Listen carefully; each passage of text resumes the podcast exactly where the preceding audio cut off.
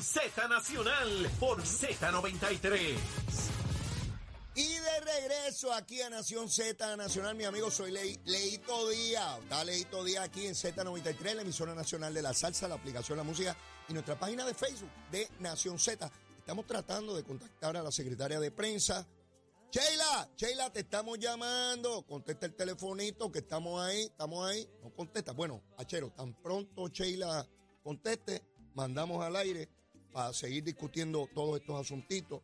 Bueno, Ayer, en una entrevista radial, eh, mi querida amiga, alcaldesa de Vega Alta, Sheila Anglero, eh, en entrevista, se le cuestionó cuál era su parecer en torno a la dirección de la campaña de Jennifer González eh, por el licenciado Francisco Dómenes. Ustedes saben que aquí yo les narré el expediente de violencia de Francisco Dómenes. Este señor prepotente y patán tuvo un caso de violencia doméstica donde su esposa le acusaba de amarrarle las manos, de darle puños en el estómago, de insultarla, de mil barbaridades. Eh, y, ahora tiene una querella ética en el Tribunal Supremo por insultar al alguaciles. Se le cuestionó eh, sobre eso y María Vega le recomendó a Jennifer González que saliera de su director de campaña. Eso hizo María Vega. Yo sé que jamás Jennifer va a sacar a Francisco Dómenes y mientras no lo saque, pues peor para ella. Tiene a un abusador de mujeres de director de campaña y María Vega se ve en la obligación de decirle que lo saque de una manera elegante. Mira María Vega, mira lo que te pone Jennifer. Y lo mismo le digo a Rosacheli, la alcaldesa de Gurabo, buena amiga y excelente alcaldesa. Las dos son excelentes alcaldesas. Ustedes son mujeres las dos. No toleren, denuncien y exijan la salida de ese pájaro de esa campaña. Si Pedro Pierluisi escogiera un agresor de mujeres como director de campaña, se caía Puerto Rico. Ustedes son mujeres y no deben tolerar eso. Allá Luisito, el de Bayamón, como es macho, pues que se fastidie. Allá las mujeres de Bayamón, el alcalde de Bayamón le importa un pepino que haya un director de campaña de su candidata a la gobernación que es un agresor de mujeres. Allá Luisito, y Luisito, lo lamento, papito, te quiero. Besito en el cutis. Eso es una barbaridad. Y estuvieras tú gritando por ahí si fuera Pedro Pierluisi. Sí, esa es la verdad. Y, pero estas dos mujeres, por lo menos María Vega ayer se indignó y dijo que había que salir de, Francisco Dómenes. Allá, eh, eh, Jennifer, con sus candidatos y su candidatura y su campañita en el mangle. Pero ya la tengo, ya la tengo en línea, ya la tengo en línea telefónica a Sheila Anglero, que no la escucho ni la veo desde el año pasado. Sheila, buen día. Buen día, Leo, para ti, para todo tu público. Feliz año nuevo, feliz Navidad, feliz Día de Reyes. Te lo tengo que dar todo, en un solo saludo porque es que no, imagínate, ah, no nos hablamos hace ya tanto tiempo. Así es, así es. La, pasaste bien, Sheila, en estos días? Sí, la pasé bien. Tengo que decirte que aunque muy poco tiempo, pero pero pude descansar algunos días, así que nada, siempre activo, ¿verdad? Trabajando y viendo lo que está pasando en Puerto Rico, pero, pero sí, tomé unos días con la familia. Pues Sheila, quisiera que nos dieras, ¿verdad? Más o menos qué, ha estado ocurriendo, pues no solamente esta semana, sino desde la semana, desde que dejamos de hablar. Eh, oye, tú me adelantaste sí. y, yo más o menos, ¿verdad? Sabía por dónde venía el tiro de lo que me dijiste, porque en el momento en que hablamos la última vez no me podías dar la cifra de desempleo, pero me dijiste que hasta ese día eh, la cifra más baja era 5.8 y que venían buenas noticias. Yo, pues obviamente, viene más baja todavía. 5.7 nada más de desempleo, el más bajo en la historia jamás de Puerto Rico. Eso ocurrió una hora después que yo acabé mi programa, que lo anunciaron. Así, así es, Leo. Te di esa primicia. Eh, el año cerró con la cifra de desempleo más baja en la historia, como tú bien mencionas, 5.7.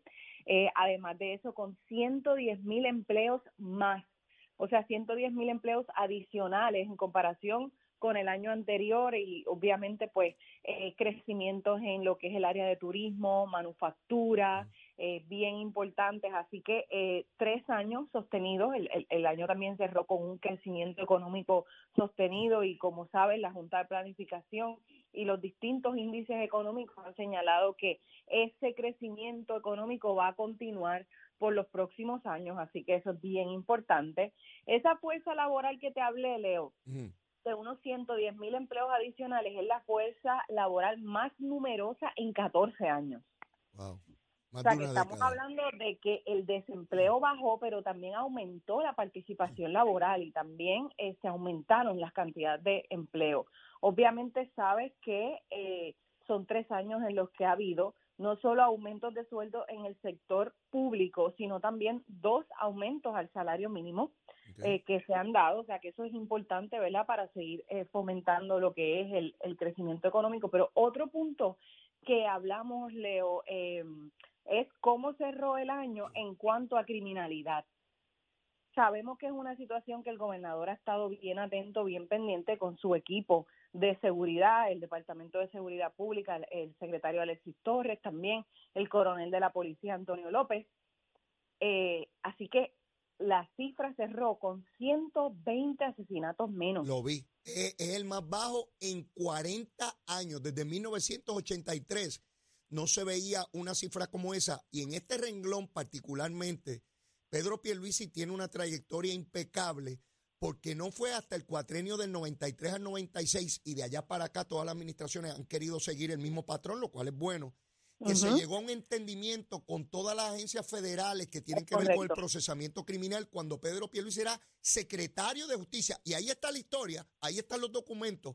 Y precisamente en ese periodo hubo una de las bajas de criminalidad más grandes que ha habido en esos 40 años también.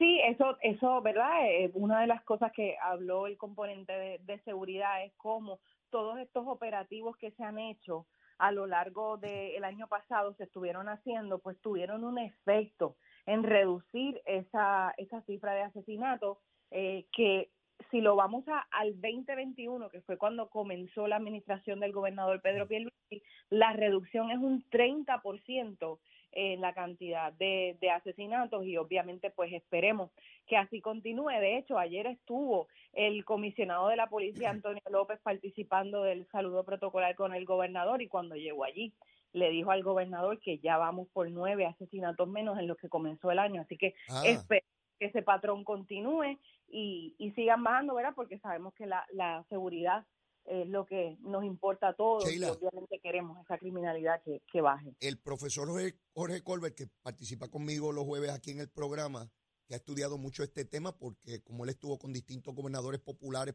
particularmente les informaba sobre la cuestión del crimen, él me dice que hay una correlación directa, él ha estudiado el tema, yo no, entre mejoría económica y baja en criminalidad. Fíjate qué interesante, cómo el elemento de criminalidad nos ayuda también a medir cómo vamos económicamente aumentando nuestra capacidad en Puerto Rico. Todos los renglones económicos, y lo hemos discutido tú y yo aquí cada viernes, que se destacan cómo ese aumento en nuestra economía, en la capacidad económica, en la baja del desempleo, en las oportunidades y mejores salarios, tiene un impacto directo en la criminalidad que hace que baje eh, la criminalidad. Así que todos estos elementos nos ayudan a medir por, por dónde se va, ¿no? Es claro, y es algo que ha dicho el gobernador, porque hay un efecto social también aquí, por eso tan importante es el programa que ha desarrollado esta administración del gobernador Pierluisi del horario extendido, que ya está en 700 escuelas, porque es como dice el gobernador, son jóvenes estudiantes que no tenemos en la calle y que tenemos en las escuelas, que tenemos las escuelas abiertas para que ah, ya sea eh, tomen clases para reforzar eh, en lo que es lo que es académico, pero también se ofrecen otras alternativas como lo que es bellas artes, deportes, así que es bien importante ese programa del horario extendido en las escuelas públicas de Puerto Rico. Pero mira, Leo, también la reconstrucción cerró con números bien importantes. Mm. Y que, como sabes, eh, Manuel Lavoy, el director de Coltres, anunció que se sobrepasó la meta de los 2 mil millones en desembolso. Esto quiere decir que se completaron sobre 2.400 proyectos de reconstrucción y tenemos más de 2.600 que están en proceso. Esto es bien importante porque sabes que la reconstrucción ha sido un tema eh, que, que, que se ha repetido y que hemos hablado de esa prioridad que se le ha dado en esta administración, que desde que llegó el gobernador Pierluisi, el director de Coltres Manuel Lavoy, han hecho todas las gestiones posibles en, en Washington con el gobierno federal para que se flexibilizaran procesos que en el pasado, pues pues tenían atados, ¿no? En lo que era ese desembolso. Sheila, Así ahí que- quiero destacar el alcalde de Cuamo, alcalde de una administración distinta a la administración del Ejecutivo, ¿verdad? A nivel estatal, eh, Tato García Padilla, hermano del ex gobernador Alejandro García Padilla, ha dicho públicamente que el COR 3 se puede decir antes y después de Manuel Lavoy. Sí. le- a- hay un reconocimiento por parte de alcaldes de, de la oposición al Ejecutivo Estatal, reconociendo la labor inmensa que ha hecho eh, eh, eh, Lavoy, cambiando los procesos, agilizándolos para que la obra salga con mayor prontitud. y siendo mano amiga precisamente con los alcaldes, con las organizaciones sin fines de lucro, con todos esos, eh, re- eh, ¿verdad?, que reciben esos fondos federales, el COL3 ha sido mano amiga para ayudarlos en ese proceso de que vayan paso a paso en cum- cumpliendo con todas la- las disposiciones, ¿verdad?, que establece el gobierno federal, pero para que pueda salir ese desembolso lo más rápido posible. Algo que comenzó esta administración es lo que hemos hablado, el adelanto de capital, el adelanto de dinero para que los municipios, las organizaciones puedan arrancar sus obras Claro. luego, ¿verdad? Sujeto a reembolso, porque algo que no se podía era que los municipios no contaban con el dinero, por tanto, no podían comenzar a hacer subastas o, a, o a re- a realizar el proyecto hasta tanto no recibieran el dinero de FEMA. Claro. Pero eso ya ha cambiado porque esta administración eh, ya eh, pudo, eh, ¿verdad?, lograr todos lo- lo- los pasos para dar esos adelantos y entonces pues ya eh, eso es una realidad que ha acelerado muchísimo lo que es la reconstrucción. Así que Leo, eh, pues cerró el año eh, con unos números bien positivos en todos estos renglones que te, que te he mencionado, ¿verdad? En cuanto a desarrollo social, pues también se aumentaron ayudas a familias mediante lo que es las mejoras en el plan vital. También hubo incrementos en el crédito por trabajo, en lo que es el crédito por menor dependiente a, sobre más de 300 familias. Como sabes, hubo un alivio contributivo que el gobernador propuso, que se logró un acuerdo con la Junta y pronto pues ya eso la Asamblea Legislativa se va a estar trabajando para que se pueda recibir ese alivio reintegrante Sí. este año Sheila, 2024. uno, uno de, los, de los elementos que a mí me, me llama la atención es como tanto las estadísticas y los datos que nos provee el gobierno federal coinciden con las estadísticas y los datos del gobierno estatal. Y no solo eso, entidades privadas que no tienen que ver con el gobierno, pero que sí están realizando obras, algunas relacionadas con el gobierno y otras no, destacan el incremento en obras de construcción que hay ahora mismo en Puerto Rico, eh, de interés social y de toda naturaleza. Eh, la- los constructores de hogares, todas estas entidades a fin de año Sí. estuvieron hablando de los grandes logros del 2023 y de la expectativa esperanzadora que tienen de superar todos esos números en este año que acaba de comenzar. Semana tras semana contigo estuvimos hablando por dos meses consecutivos, hablando de distintos proyectos de vivienda que, que se fueron dando. Unos ya cortes de cinta, o sea, inauguraciones y otros primeras piedras. Eh, tan, tan, tan reciente como el 27 de diciembre, el gobernador estuvo también en una eh, primera piedra de, de un proyecto de vivienda. O sea que nota, como, como señalas, es una reconstrucción no solo de puentes, carreteras, pero también viviendas, escuelas. De hecho, en carreteras, Leo, la autoridad de carreteras, eh, el director Edwin González eh, ya dijo sobre 600 proyectos alrededor de, de toda la isla. Eso es con un desembolso de más de mil millones. Eh, o sea que estamos hablando de, de grandes cantidades de dinero El- y el de, miércoles- de gran número de proyectos. El miércoles, cuando yo regresé de las vacaciones, que estaba haciendo el programa, en medio del programa me llegó una alerta al celular del periódico El Nuevo Día, Sí. hablándonos de más de mil millones en construcción, ahora mismo en carreteras. Exactamente, en, en, en sobre 600 puntos alrededor de la isla. De verdad un- que es dramático. Es Números grandes. Pero mira, Leo, te quiero, eh, no, no me quiero ir sin invitar a todo el pueblo a que pueda darse cita hoy en el evento Ajá. del que se está dando a cabo, comienza eh, ahorita, a las Ajá. 10 de la mañana, Ajá. en el Centro de Convenciones y el Distrito T-Mobile, rellando para el, para el distrito. El año pasado se llevó a cabo en el Choliseo y fue un éxito total. Allí es un evento gratis para toda la familia. Los niños van a tener sorpresa. Habrá un show en el Coca-Cola Music. O sea, tú, tú nos al estás tú nos estás invitando a rellar hoy, a rellar. a Ya, porque se comienza desde hoy. Ah, Se ok. comienza desde hoy a rellar mañana. Pero ven acá, eso empieza a las 10 de la mañana y a qué hora acaba eso hoy. a las 6 de la tarde, Ok. es de, la mañana a las 6 de la tarde. ¿verdad? Este, este evento tiene el propósito de mantener viva la tradición de la fiesta de Reyes, ¿verdad? Que todos puedan compartir en familia. Para todos los niños y toda la familia hay dulces, algodón, popcorn, van a estar los reyes. Oye, pero, pero, pero ven acá, ven acá. inflables. Yo, yo, yo entiendo todo eso y los niños y todo, pero los viejos como yo, ¿podemos llegar por allí también? Lleva a tus nietos, Leo. ¿Qué nieto? Yo no tengo nietos todavía, Sheila, no me, no me tires para la... pa- ¿Sabes? Yo, yo, yo no sé. Mira, en vez de la tercera edad me están mandando para la quinta edad, ¿tú sabes? ¿Cómo que nieto? Muchacha, deja eso.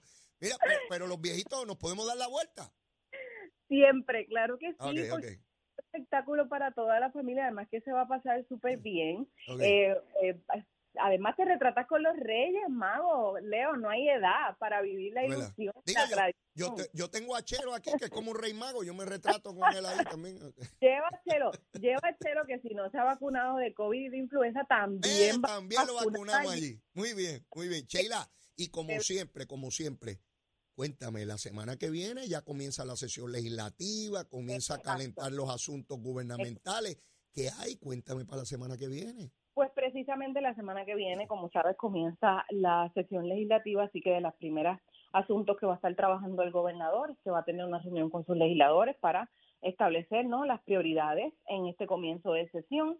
Además, también eh, reuniones con su gabinete constitucional para eh, eh, delimitar ¿verdad? todo lo que son eh, las ejecuciones eh, de este año. Así que eso va a comenzar y obviamente muy buenas noticias.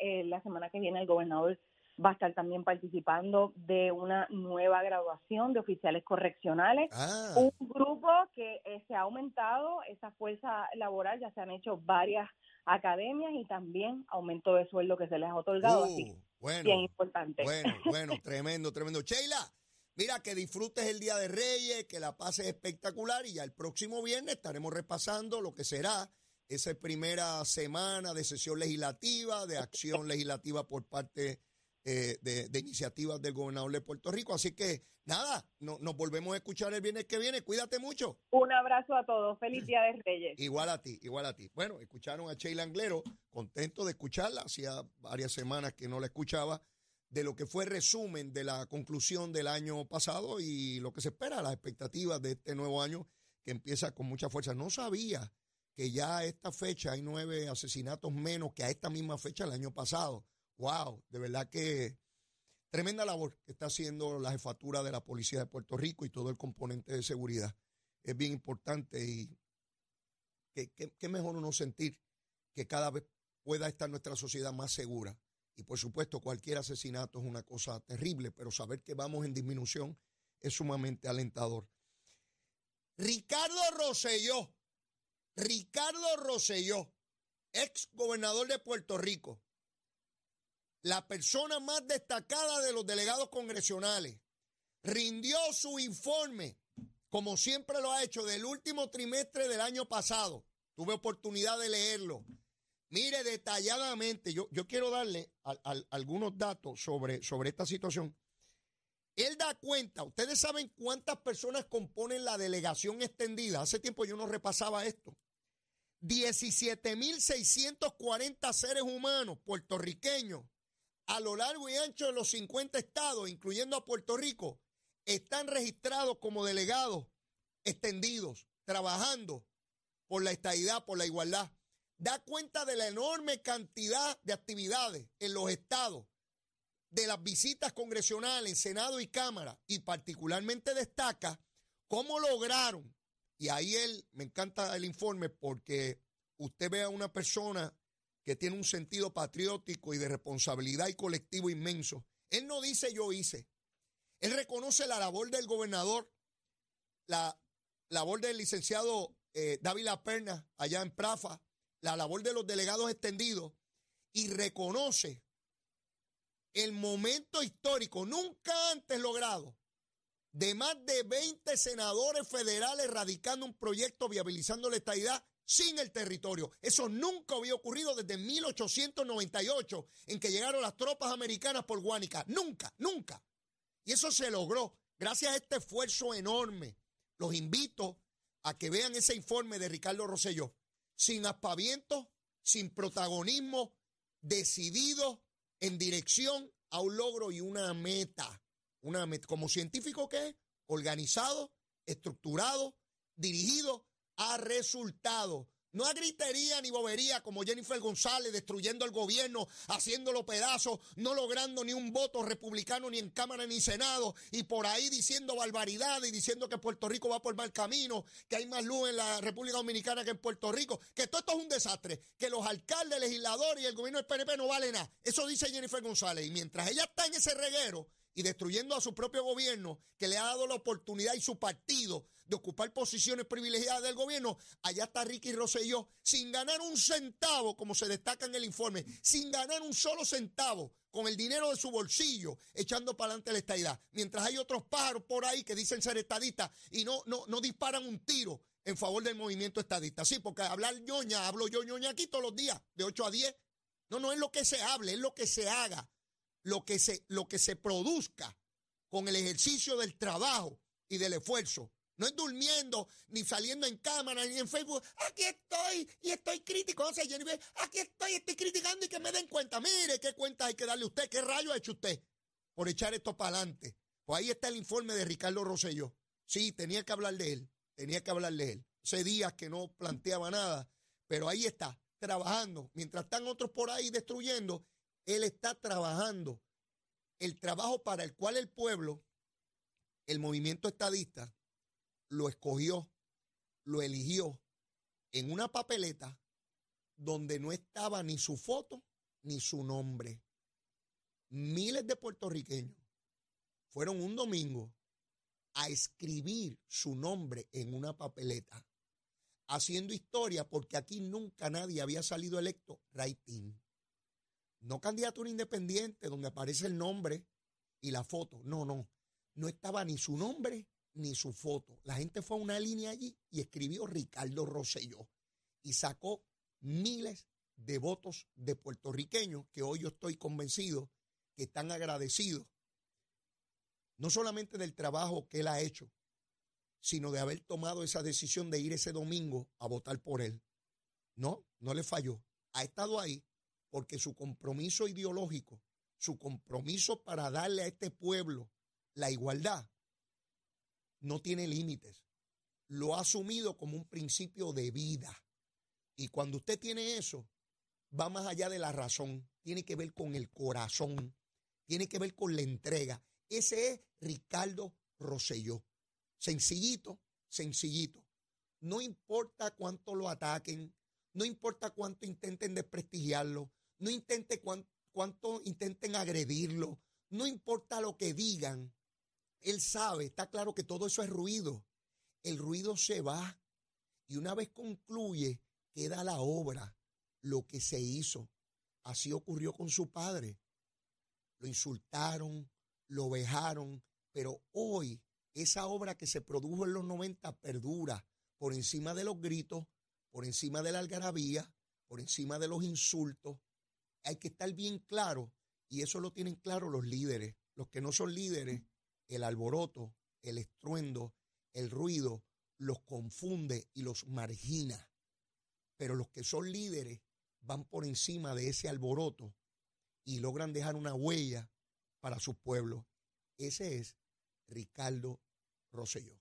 Tengo que ir a una pausa, pero ya me invito, ya me invito debe estar por ahí la licenciada Ana Quintero, que hace días que no la veo. Hace días que no la veo. Espero que venga por ahí. Me confirmó. Me dijo, Leito, estoy allí mañana, estoy allí mañana. Y tengo que ver cómo está la yeguita. Usted sabe que le compró una yeguita al hijo para que corra y quiero ver cómo, cómo está la cosa. Ella dice que ella no monta el animal, es su hijo que le encanta correr caballo. Mira, a mí no me montan en ningún caballo ni ningún camello. Yo le tengo miedo, yo se lo admito. Yo soy un pobre cobarde, sencillo. Creo que el animal me va a tumbar, no tengo dominio y el animal sabe rápido, ah, este pobre pájaro me tiene miedo y me domina. Esa es la verdad. Y a estas alturas no voy a aprender a correr caballo. Me he montado un par de veces, pero muerto el miedo. Digo, trato de asumir una posición valiente. Ah, que va bravo el Leo. Estoy muerto el miedo, pero trato de poner otra cara. Eso pasa. Nos pasa en la vida montones de veces. Asumimos posiciones valientes muertos del miedo. Así es esto, ¿verdad? Así ocurre en esta vida. Así es que la licenciada Quintero debe estar por ahí eh, eh, eh, ya mismito, bregando. Ah, antes de ir a la pausa, está Dalmao, José Luis Dalmao. Acuérdense que esto está lleno de dálmatas. Están los dalmaos que hacen orillas. Son como los perros dálmatas que tienen mucha mancha. Mire, está pidiendo que el gobernador y que le mande nombramiento. Porque el lunes comienza la, la última, gracias a Dios, la última sesión ordinaria de este cuatrienio. Empieza el lunes hasta el 30 de junio. Que le envíe nombramiento. Dalmao, ¿para qué rayos te van a enviar nombramiento, hijo? ¿Para colgarlo? Él quiere que le manden gente allí para ejecutarlo. Digo, no físicamente, sino eh, gubernamentalmente o políticamente. Para desacreditarlo y no, y no confirmarlo. Mira, Dalmao, que no te envíen nada. Quédense tranquilos, hijo, quédense de vacaciones. Olvídense de eso. No produjeron nada en tres años. Dos sesiones por año durante los pasados tres años. Les quedan seis meses para hablar gusanga, para probar lo que les dé la gana y colgar a quienes dé la gana. Y en noviembre el pueblo va a cambiar eso. Se van con los panchos un montón de esos paros que están ahí. De hecho, la inmensa mayoría de los senadores y representantes, yo no sé cuál es el tono de voz. Vaya a internet y busque la foto de esos paros. Y para, porque hay que ser inclusivo. Usted busque. Y pregúntese de cuántos de ellos usted sabe. ¿A cuántos usted ha escuchado alguna vez en radio? ¿A cuántos ha visto en televisión? ¿Cuántos de ellos usted los ha visto en su comunidad? ¿Qué sé yo? Donde sea. Se va a dar cuenta que la inmensa mayoría usted no sabe quiénes son. No tiene idea. Y usted ve esa foto y dice, ¿y esa persona es representante o senador? O senadora o representante. No va a saber. Así de inconsecuente e inocua ha sido esa legislatura, donde nadie sabe quién está allí. Nadie conoce a nadie. No produjeron nada que no fueran follonetas. Como Luis Raúl, que si se caía, que si Luma, no pasó nada. Hoy está durmiendo hasta ahora. Babiao debe estar en la casa con buen aire acondicionado porque Luma lo tiene enchufado. ¡Eh! Luma lo tiene bien enchufadito allí en su casa. Pero va a salir de allí y empezar a gritar, igual que Ramillín. Ese tiene que estar dormido también a esta hora. Y Natalito, toda esa gente está durmiendo. Y Juan Dalmao también, toda esa gente son vaguísimos. A las 11 o 12 salen porque hay cámaras de televisión. Y son como los múcaros. Lo que pasa es que estos salen de día. Y en vez de los murciélagos que es de noche, estos salen de día. Cuando están las cámaras, a las 12 del mediodía, ahí salen. Tan pronto llega a las 4 de la tarde a dormir, a desovar como las tortuguitas. Mira, ahora sí. Ahora tengo que ir a una pausa. Ya mismo tengo que activar la alerta pájaro, pero no ahora, de, ahorita. Mire, ¿dónde es eso? Aquí en Z93. Llévatela, chero.